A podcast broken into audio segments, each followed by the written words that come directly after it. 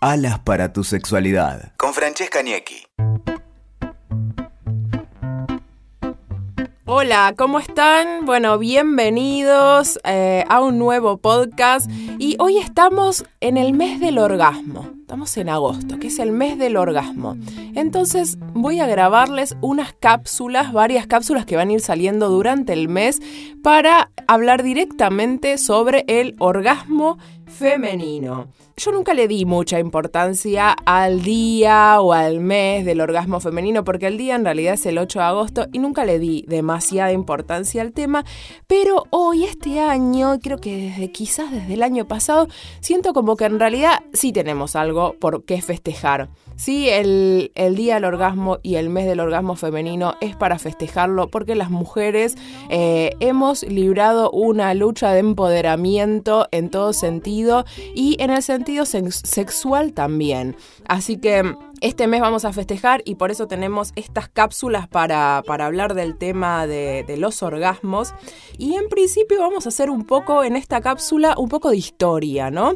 Un poco de historia sobre el disfrute, el placer de la mujer en cuanto a la sexualidad. Por miles de años, la mujer tenía relaciones pura y exclusivamente para la procreación, ¿no?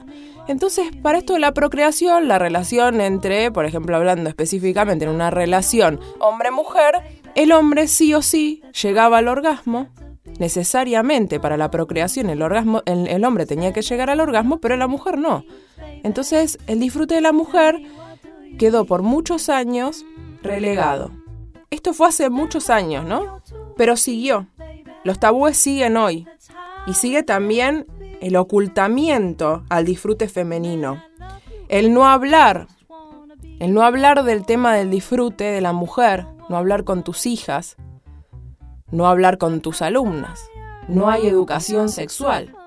Y la única educación sexual que nosotros hemos tenido a lo largo del tiempo, si es que tuvieron pudieron tenerla, porque en muchas escuelas directamente, si bien existe la ley, no hay educación sexual, siempre se habló de educación sexual a las mujeres cuando, cuando tenían esas clases, siempre se refería al tema de los cuidados para no quedar embarazadas, que está perfecto y es sumamente importante, pero nunca se hablaba de la parte del disfrute.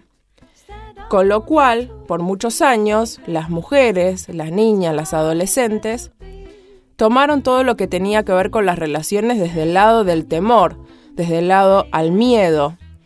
Y el tema del disfrute, de la parte del placer, siempre quedaba en un segundo plano.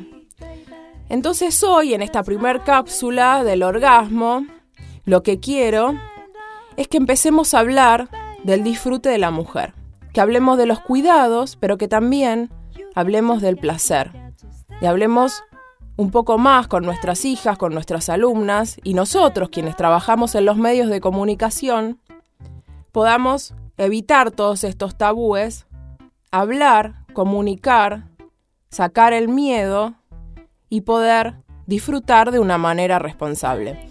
Así que terminamos por hoy el primer día hablando sobre orgasmos femeninos y bueno, y esperen que va a haber mucho más y en los demás vamos a hablar con números, vamos a hablar sobre el placer y sobre cómo poder llegar al orgasmo.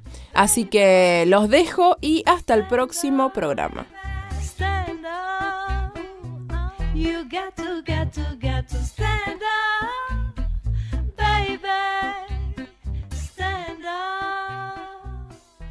Escuchaste Alas para tu sexualidad con Francesca Niecki. WeToker. Sumamos las partes.